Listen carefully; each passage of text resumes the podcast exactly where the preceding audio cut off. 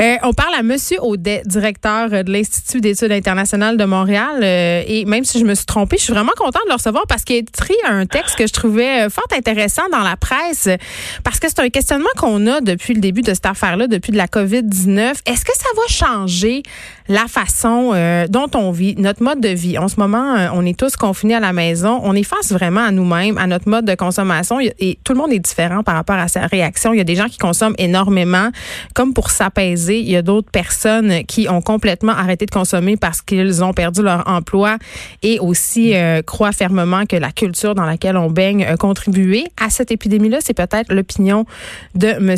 Audet à qui on va parler maintenant. Bonjour François Audet. Oui, bonjour, et je salue par le fait même Mme Langua d'Amnesty International. Ben oui, je m'excuse. Euh, écoutez, ces deux entrevues que j'avais très hâte de faire, euh, et là, on commence par vous. OK, euh, vous avez eu une lecture des événements quand même que je vois un peu circuler sur les médias sociaux, mais du bout des lèvres, parce que je pense qu'on est très dans le moment présent en ce moment et peu encore dans l'analyse, et aussi, on n'aime pas ça, nous les humains, se regarder aller, c'est-à-dire se remettre en question. Et là, vous, votre lecture la crise de la COVID-19, elle va au-delà, euh, bien sûr, de l'épidémologie, elle va au-delà aussi des enjeux de santé publique. Vous dites, et vous n'êtes pas le seul quand même, il y a un expert français qui s'est avancé la semaine dernière dans un texte publié dans Le Monde. Euh, on dit que la crise à laquelle on fait face en ce moment, ben, c'est le résultat de notre mode de vie. Et je sais que là, on dit ça puis que ça fait sourciller des gens à la maison. Pouvez-vous nous expliquer ce que vous voulez dire par là? Oui, euh, ben écoutez, je vais éviter de faire des raccourcis, mais euh, essentiellement, euh, au-delà du fait que la vie, hein, la vie sur la Terre est la vie sur la Terre, un virus apparaît comme il y en a eu dans, il y a des millions d'années, comme il y en aura toujours. mais dans le contexte qui nous intéresse, le fait que l'humanité entière soit pas capable d'avoir anticipé, de s'être préparée, d'avoir partagé ses connaissances de manière de manière adéquate, ben nous met nous met aujourd'hui face à, à, nos, à notre échec de collaboration, à notre euh, sous-investissement dans plusieurs domaines, dont l'aide internationale, dont la mm. santé, euh, dont euh, les Nations Unies aussi, qu'on critique à temps plein, sauf dans ces moments-là où on est bien content d'avoir l'Organisation mondiale de la santé pour nous aider. Alors, c'est un peu le, ce, phénomène-là que je veux mettre en, perspective. Puis aussi, évidemment, le phénomène de, de, notre comportement de consommation, du fait que, évidemment, et, et, j'en suis, hein, c'est point de personne, je, je m'inclus là c'est-à-dire qu'on est tous en train de surconsommer, nonobstant ce virus-là, euh, et de pas nous intéresser à ce qui est important, euh, c'est-à-dire à s'assurer euh, de notre de notre maintien sur la planète. et, comme on l'a pas fait, comme on était égoïste, c'est ce qu'on appelle dans, dans, dans, le jargon anthropocentrique, donc centré sur nous-mêmes en pensant qu'on était au-dessus de la mêlée dans, dans l'évolution de la planète. Et bien là, on se rend compte que quelque chose de complètement invisible nous met carrément à terre dans toute, toute, toute notre réalité. Mais ça, je trouve ça intéressant ce côté anthropocentrique dont vous faites mention, M. Audet, parce qu'il me semble aussi euh, qu'en ce moment, de façon très, très paradoxale, euh, me direz-vous, on expérimente justement les limites de la mondialisation, mais de façon très, très concrète, là, ne serait-ce qu'au début de la crise, quand on ne mesurait pas encore à quel point l'épidémie de COVID-19 allait se répandre rapidement, très, très vite, parce que en Chine, euh, bon, tout était ralenti puisque c'était l'épicentre de la pandémie. On manquait déjà euh, d'objets de consommation, de souliers. L'usine Nike qui a été obligée d'arrêter de produire. Très, très vite, on a vu les impacts. Et moi, je me suis demandé, coudon, est-ce que ça va être une façon qu'on aura peut-être de se dire que la mondialisation qu'on nous a vendue, hein, le rêve euh, du libre-échange et tout ça, ben en fait, ça a ses et qu'on va revenir peut-être à des méthodes transactionnelles euh, plus nationales, entre guillemets? Plus certainement plus local. Euh, je crois que c'est, la mondialisation n'aura pas le choix de se faire, mais elle doit elle doit changer. Si on si mon, mon message aux auditeurs, c'est que si on pense qu'on a qu'on pourra continuer comme on le faisait lorsque et c'est ce que je dis dans le texte, hein, le, notre ami le docteur Arruda maintenant qui, qui est le, l'oncle de tout le monde nous dira c'est terminé, on recommence comme avant. Si on fait cette erreur là, euh, c'est, c'est on, là on peut vraiment prévoir la fin du monde, c'est-à-dire qu'on n'aura pas appris notre leçon euh, du fait que justement cette mondialisation mondialisation-là, telle qu'elle est actuellement, nous, nous, nous met dans une posture de faiblesse vis-à-vis le, reste du vivant sur la Terre et qu'il faut donc investir davantage dans la recherche, dans la santé, on le voit maintenant.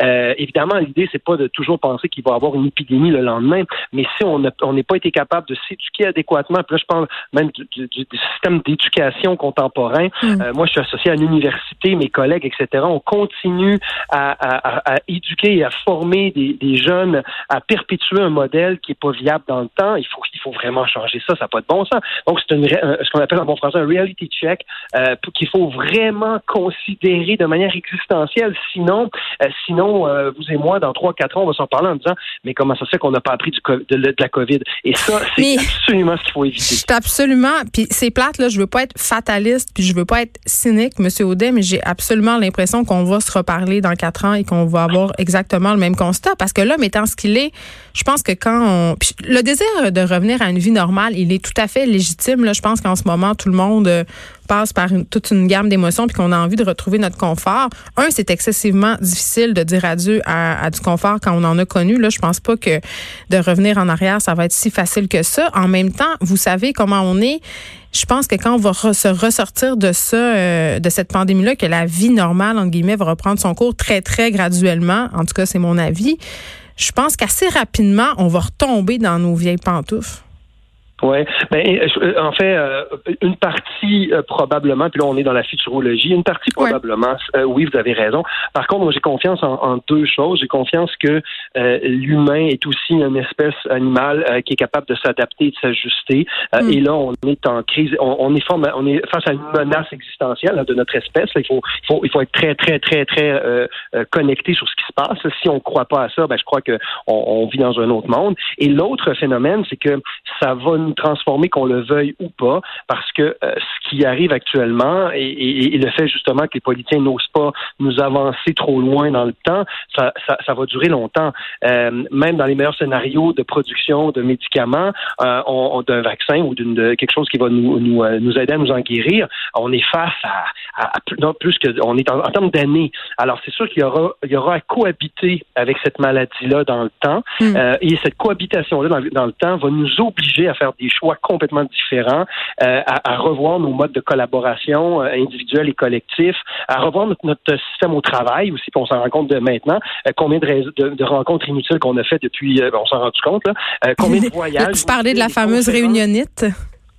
Exactement. Et combien de congrès inutiles qu'on a tous fait. De, euh, évidemment, je parle pas de vacances nécessairement, quoique ça aussi, il faut le revoir. Mais, mais le, le, la le, virus actuellement se répand à la vitesse avec laquelle la mondialisation était rendue. Mais vous dites c'est pour... 48 euh, heures, c'est partout. mais ça, ça répond à notre appétit avide de voyager à tout prix. C'est ce que vous dites dans, dans cette lettre ouverte. Ben, exactement. Et il y a quelque chose qui est fondamentalement humain. Je veux dire, l'être humain depuis euh, depuis 200 000 ans, euh, hmm. on va aller voir sur, l'autre bord de la rue, l'autre bord, de la rivière, l'autre bord de la mer, bon, sur notre planète. Ça fait partie de notre de notre appétit de découverte. Ça fait partie de nos caractéristiques euh, dans notre ADN. Mais ça, c'est aussi quelque chose qui va nous qui, qui nous met en péril. Donc, il faudra absolument revoir cette mécanique du voyage, de de, de la communication, appelons-le comme ça, ou hmm. d'échange.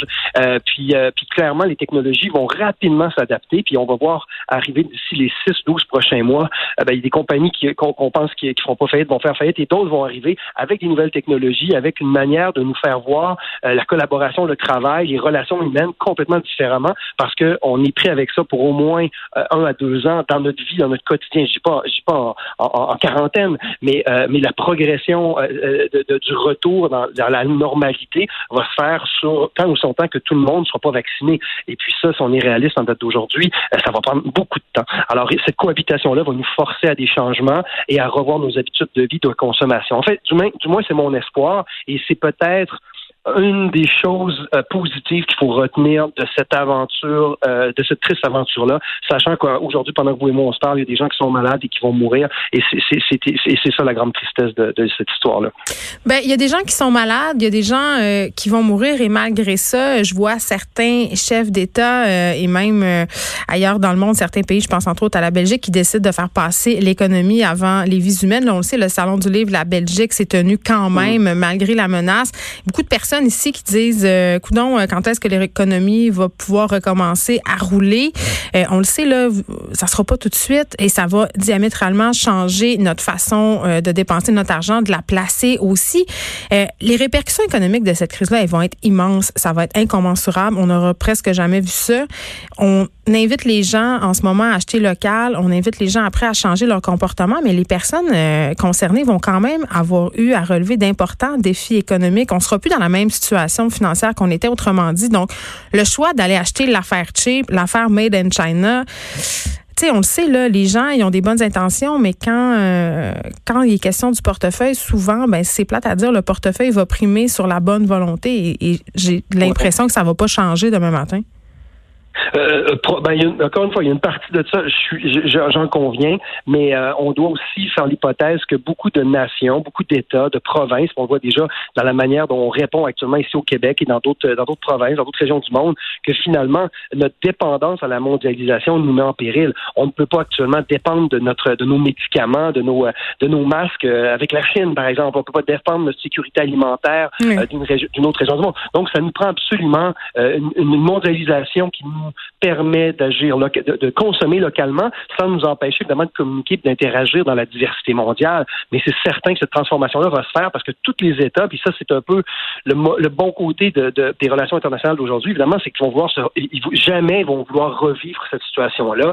Imaginez-vous que les Américains, suite à ça, continueront comme ils l'ont fait. Pensez-vous qu'ils vont, souvenez-vous comment on a changé le monde après septembre 2001 seulement.